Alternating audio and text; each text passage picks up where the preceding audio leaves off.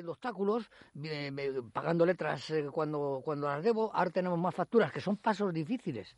Son pasos, son como en la escalada, incluso arriesgados, ¿no? Y hay que estar eh, optimista, y hay que estar fuerte, hay que de- mantener bien el equilibrio, hay que agarrarse bien con la yema de los dedos.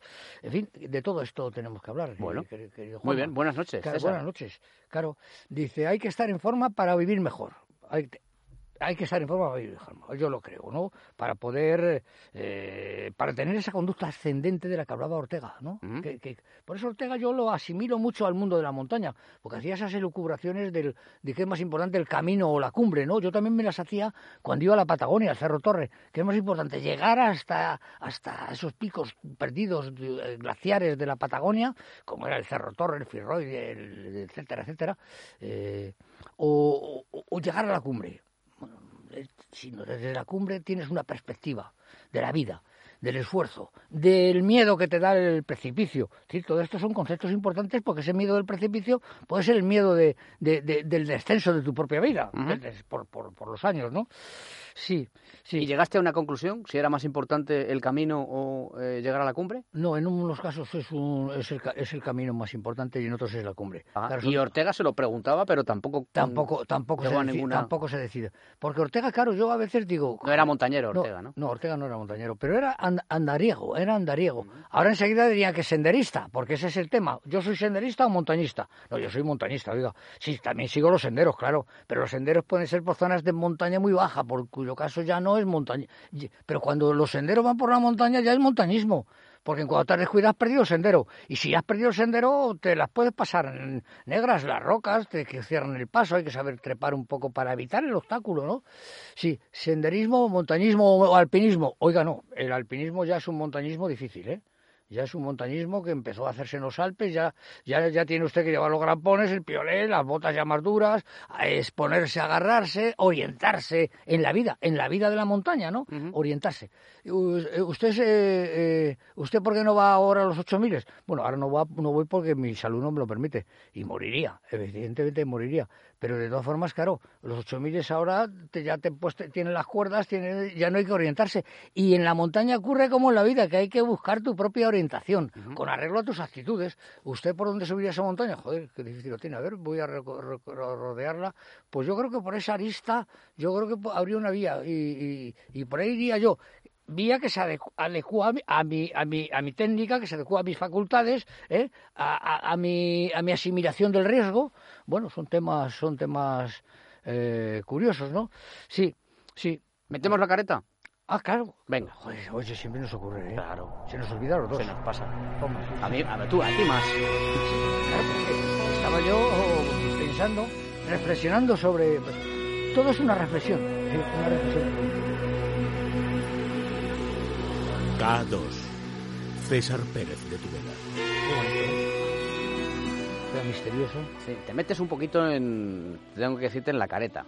La ¿Sí? careta tiene un comienzo y un final y tú, Sí, sí, la verdad es que eso, en ese caso... como eres orteguiano y vas a tu libre albedrío, pues claro. Sí, sí, tienes razón. En ese caso es un, soy, soy- en ese caso soy un desastre. Yo recuerdo cuando he tenido yo el honor eh, y no, no la sabiduría tuya de llevar algún programa mío en alguna emisora y demás, no hago yo radio buena, ¿eh? No, porque no soy meticuloso, no soy técnicamente, eh, técnicamente catalogado, ¿no? Claro, cuento, yo cuento, cuento, a veces y a veces mal, ¿eh? Pues a la cuenta. Oye, pues que en el volcán Lanín, que yo tuve la suerte de subir, el volcán Lanín es una de, los- de las montañas más famosas de, de los Andes argentinos. El Lanín está precisamente entre, entre Argentina y, y- y- y Chile. Es una montaña preciosa. Yo, y además yo fui con el parapente. Yo fui con el parapente porque digo, pero claro, se te levanta el lanín, el lanín se te levanta de, un- de una alzada de, que, que cuando, cuando estás en la cumbre estás más alto con respecto al suelo, más alto que en el Everest. Es así, claro, el, el Tromen, eh, los, los valles y los lagos que hay debajo están a 3.000 metros o, o casi casi 3.500 metros por debajo. Impresionante. Bueno, no, lo digo porque murió Alfredo Navas, que tenía 50 años, se cayó en una grieta.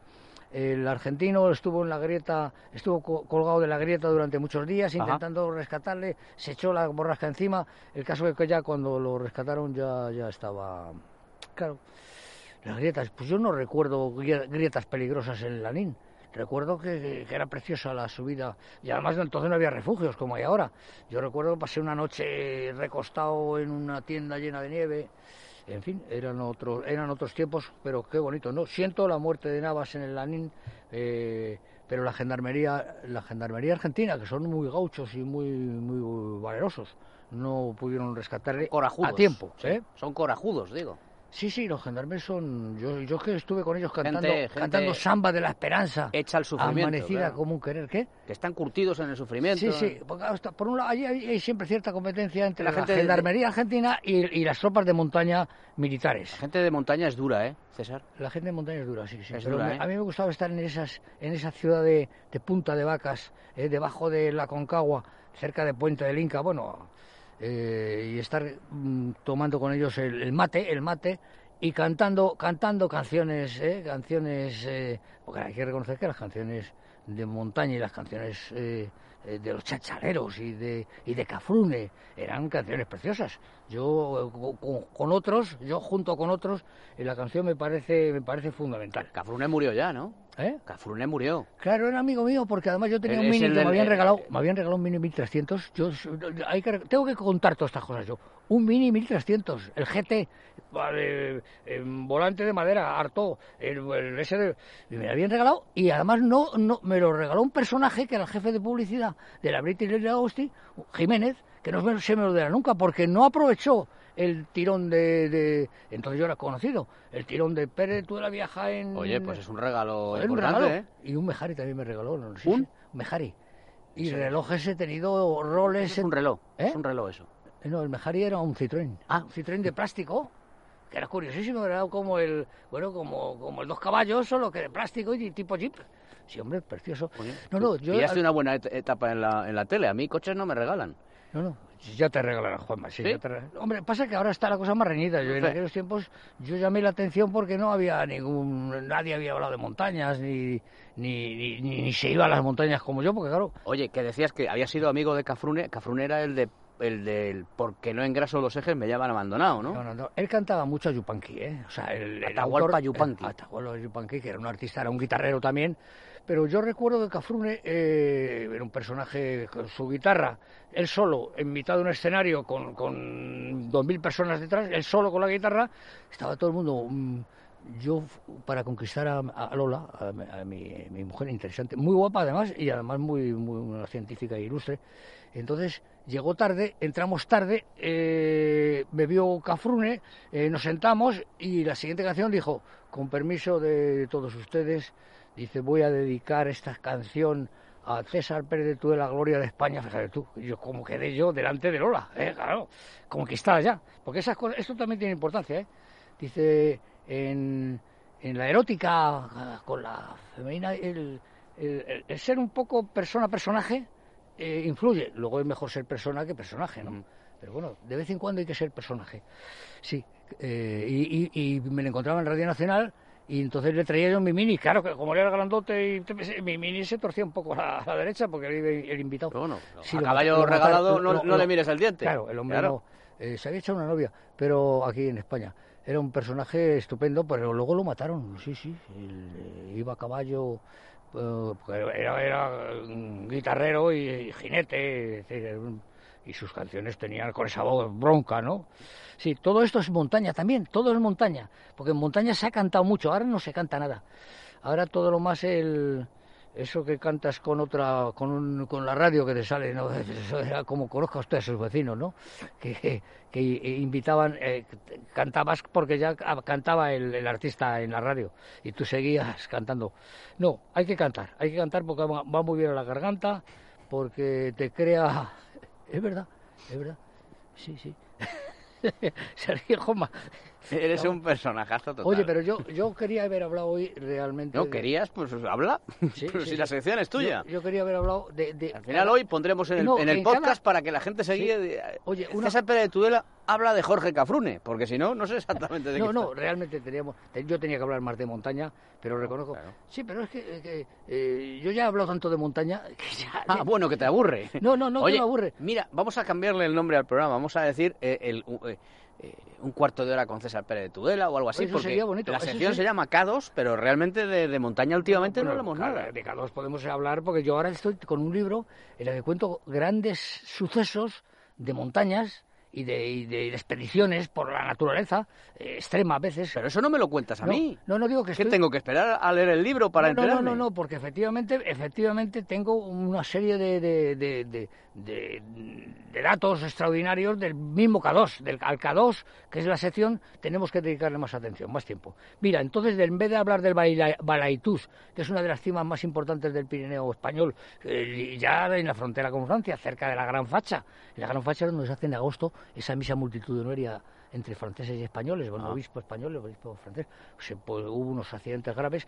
Yo digo, el milagro es eh, que esos 300 en la cumbre de la Gran Facha, no sé cómo no mueren 10 cada verano. Es decir, pero por caída, ¿no? Porque no es una montaña difícil, pero es una montaña que la que tienes que ir subiendo con cuidado porque, sí, bueno, pues, la semana que viene vas a empezar a hablar de, de grandes gestas. de- sí, tenemos que hablar de... Pero seguro. Sí, sí, uno- cinco minutos tenemos No, que cinco dedicar... minutos no, toda la sección. Sí, bueno, pero digo que cinco minutos a una montaña, que puede ser el K2 o puede ser el Balaitus o puede ser, eh, no hablo de cualquier cima importante. Claro, lo que Sí. has vivido tú. Claro, Sí, sí, es sí, que sí, es no, lo- no, eso no, es- uno yo la gente suerte- quiere saber qué te, qué te ha pasado, qué, qué, qué, qué, circunstancias has atravesado ahí arriba, César. Sí, sí, no, no, no, no, pues, pues eh, uno lleva, creo que un, un austriaco que es hijo de una serpaní, las serpas son muy guapas, como mujeres son muy guapas, muy atractivas. ¿eh?